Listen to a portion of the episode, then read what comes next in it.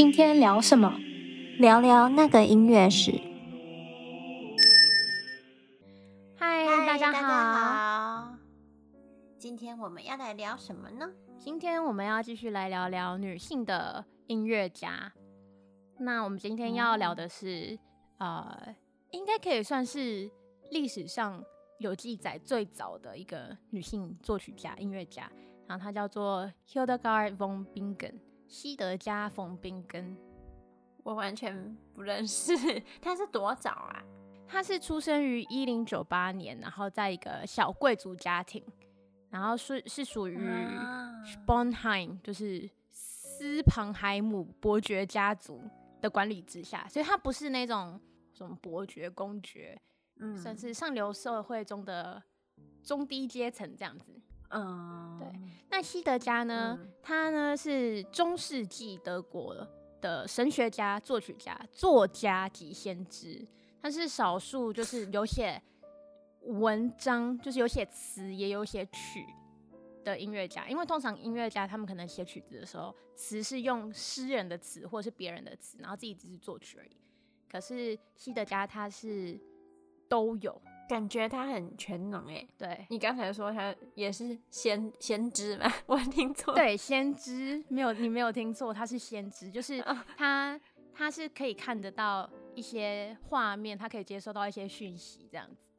但是呢，因为我刚刚说他叫西德加·冯冰根嘛，冰根并不是他的姓氏，而是因为他是在莱茵河畔的宾根，就是宾根这个地方建立了自己的修道院，所以才被称为。宾根的西的家，因为他在家中呢，其实排行第十。然后他八岁的时候呢，就被送进了在德国迪西邦登堡附近的一间修道院，所以他就没有保留自己的姓氏了。嗯，可是他不是家境不错吗？为什么要把他送走？对，这个呢，就是在中世纪西欧的一个算是流行吧，因为在西欧。的修道院大多是属于私人的修道院或者是修女院，然后主要是由一些王公贵族啊或者是贵妇捐赠的。那这些修女院建立有两个目的，嗯、第一呢就是安置那些不能或者是不想出嫁的女儿们，就贵族女儿们，因为中世纪贵族家族一般都人口众多，就子女很多，嗯、不可能每一个儿女都能投入大量的资源培养。所以就会把一呃资源集中在少数，尤其是可能长子长女身上，然后就会把养、哦、小孩太烧钱。对对对，就算是贵族也养不起那么多，所以就他们就会把一些女儿送进修女院，嗯、然后让让让他们能安稳的过完一生，这样子、嗯、衣食无忧。可是他们就只永远只能生活在那里，因为他们需要交类似学费什么的，就是给修女院。就是贵族会捐赠啊，就是他们会捐款给修女院啊，uh, 就把女儿送进去这样子。Uh, uh, uh, 嗯，嗯甚至有些人会直接建一个修女院，哦，uh, 为了自己的孩子，为了自己的生太多。对。那第二个目的呢，则是就是这些修女院，它是变相的，有点像是中世纪的贵族女子学校。就在修女院，这些贵族的女儿们会接受教育，就学习呃贵族礼仪、阅读、写作、唱歌等等等。嗯然后，甚至有些修女院，贵族的女儿们不必发誓一生保守贞洁，就是他们可能啊、呃、成年以后，他们可能还是会还俗，回到回到呃贵族的社交圈，所以就只是长大的过程中到修女院，就是修道院去学习。对，可是这这不是每一个修道院都是这样子，大部分的修道院还是你进去以后，你就一辈子待在那边。嗯，对。所以，所以，呃，家中排行第十的西德家，嗯，第十就是已经太后面了，他自然也就被送进了修道院了。那修道院中的生活呢，就是其实是无法跟外界有太多的联络。嗯，可以想象，有一些修道院呢，他们呃会在大门的旁边开一个小窗户、小窗口，然后他们就会卖一些修女做的饼干呐。或者是一些 食物类的，嗯、对，嗯，可是他们不能透过那个窗户跟外界沟通，那个窗户就是还是有铁栏杆那一种，然后很小，然后就是你只能收钱跟、嗯、就送商品送进去，钱收进来这样子，嗯、他们不能透过那个窗口跟外界有联络或者是交谈。感觉里面就很就是管得很严吧？就对啊，到几点要做什么事情都被规定好的那种。对对对对，就是他们的生活其实是被安排好的，并不是说贵族女儿们进入修道院，然后也是过着贵族般的生活，不是，他们是真的就是过过着修女的生活。修士的生活，嗯、只是他们可以学习。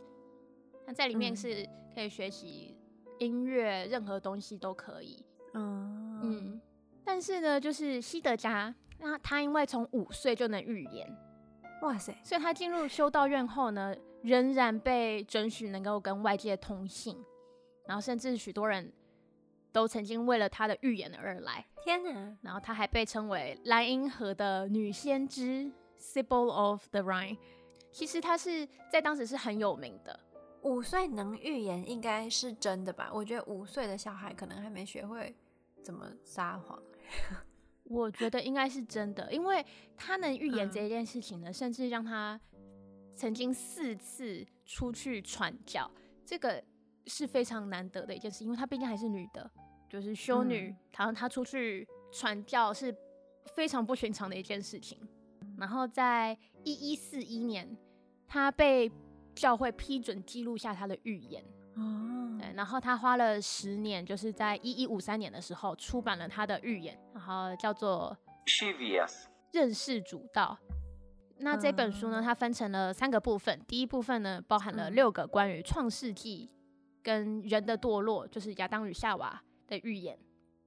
那第二个部分呢，是七个关于耶稣教堂跟圣礼的预言，最后一个部分比较特别，嗯、它包含了十四首歌，以及部分的音乐剧。它的音乐剧啊，《Ordo Virtutum》美德典律，所以他会自己写剧本，自己写曲子，自己编台词，全部都他一个人完成，可以算是，就是他的音乐的词，大部分都是他的预言，或是他看到部分的预言这样子。哦。然后他会把那些预言配上音乐，因为在他的预言中，他就会先描述说他看到了什么，然后他听到的解释，嗯、然后他就认为说他听到的那些是天堂的声音。嗯，对对对。而且除此之外，他还有七十七首音乐创作，就诗歌词也都是跟他的预言有关。哦，他所谓的预言呢，比较像是关于神的预言。被他们称为预言这样子。嗯、那我刚刚说他有七十七首音乐诗歌都跟他预言有关嘛？他认为没有音乐的话，词语就只是空壳，被唱的时候他们才会活着，因为词语是身体，音乐却是精神。就像嗯，圣奥古斯丁他曾经说过，唱歌就是两次的祈祷嘛。To sing is to pray twice，嗯嗯嗯，就是一样类似的概念。啊，很多人都认为音乐是神的语言，就是你透过赞美神或者是唱诗歌赞美神这件事情，才能跟呃神更有效的沟通。然后也有记录显示啊，他的创作是真的有用在教会的场合，不是他闲暇时候的创作而已。我刚刚说的那个《Ordo Virtutum》美德律美美德典律，它算是神剧，可是并不是一个完整概念的类似歌剧这样子，比较像是音乐剧。它的词有故事性，嗯、然后音乐也是好几首，它总共八十四首串成一个故事。嗯、可是它嗯还不算是真正意义上的神剧或歌剧这样子。而且啊，它除了音乐之外，他还有写一本关于科学的书籍，叫做《自然界》（Physica）。然后他还有一本医学的书，叫做《病因与疗法》。他真的很全能哎，就他不仅不仅仅只是音乐方面而已，他连科学、嗯、连医学，甚至他之后，他虽然本身是修女嘛，可是他之后、嗯、他自己建了一个修女院。就，他是、嗯、呃里面的院长这样子。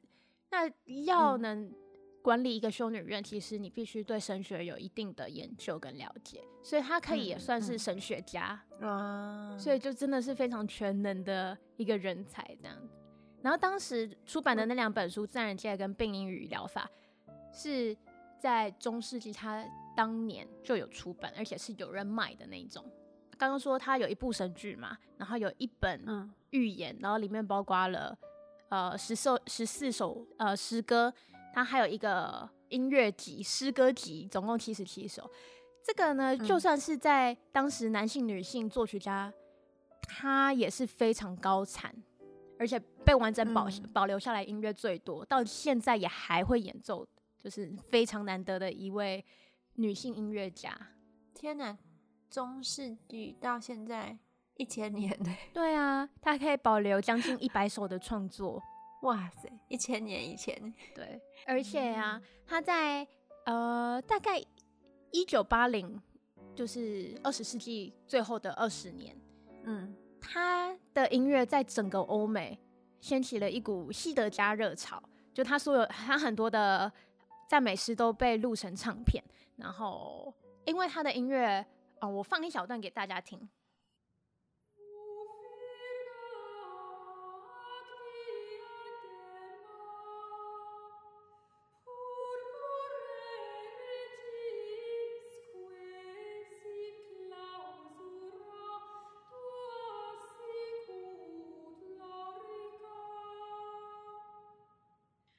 就是他的音乐呢，非常的适合冥想。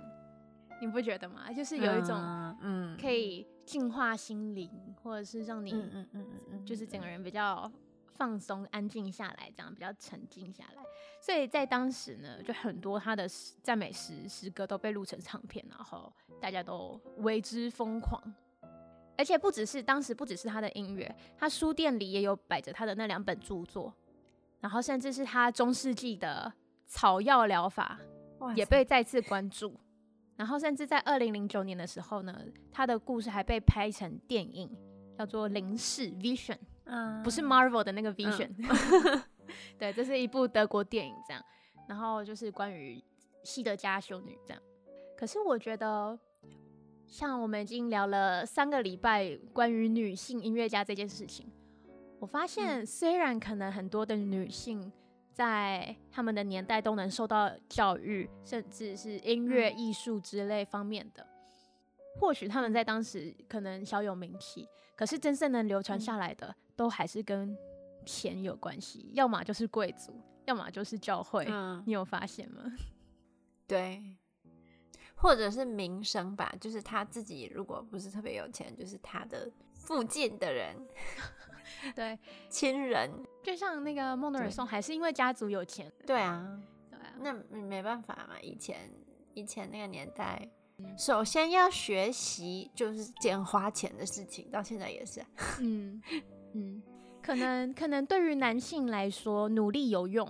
就是如果你能成功的，例例如说，你可以是宫廷的音乐家，或者是你有了名气，嗯、你的音乐作品当然就可以出版。有出版就更容易留下来嘛。嗯，可是对于女性来说，出版真的算是很困难的一件事情。不管是任何的作品，可能艺术、音乐或者是文学创作，能够出版都已经都是少数。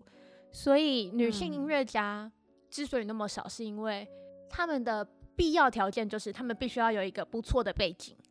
我觉得西德加。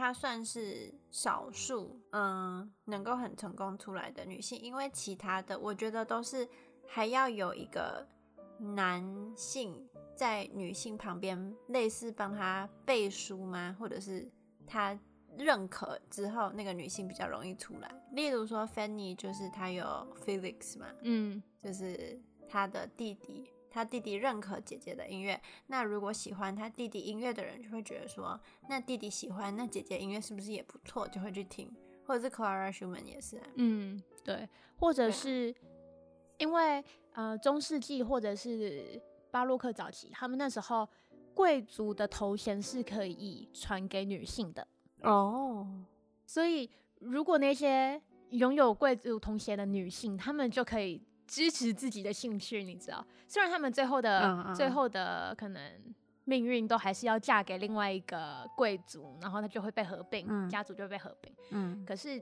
他们还是可以有能力去维持自己的一个兴趣，然后有少数的音乐也可以被留下来。嗯，所以就是必须要有钱。这其实真的是很困难，对女性来说很困难的一件事情。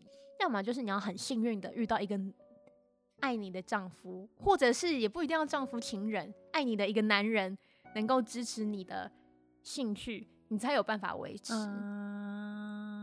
要不然就是你必须在当时真的非常非常非常的有名，就像我们的西德加修女，她能够预言，嗯、然后她又有她又有医学又有科学的创作，然后她的音乐也是用在教会的场合，就是她是真的在当时被大家认可，这 非常非常少数的女性，甚至也不用说女性啦，男性都很很少能做到。好啦，那我们今天就是介绍了一下。算是第一个被历史记载的女性作曲家。那大家有兴趣的话，也可以看一下电影《灵视 Vision》。我们就下个礼拜见啦，拜拜。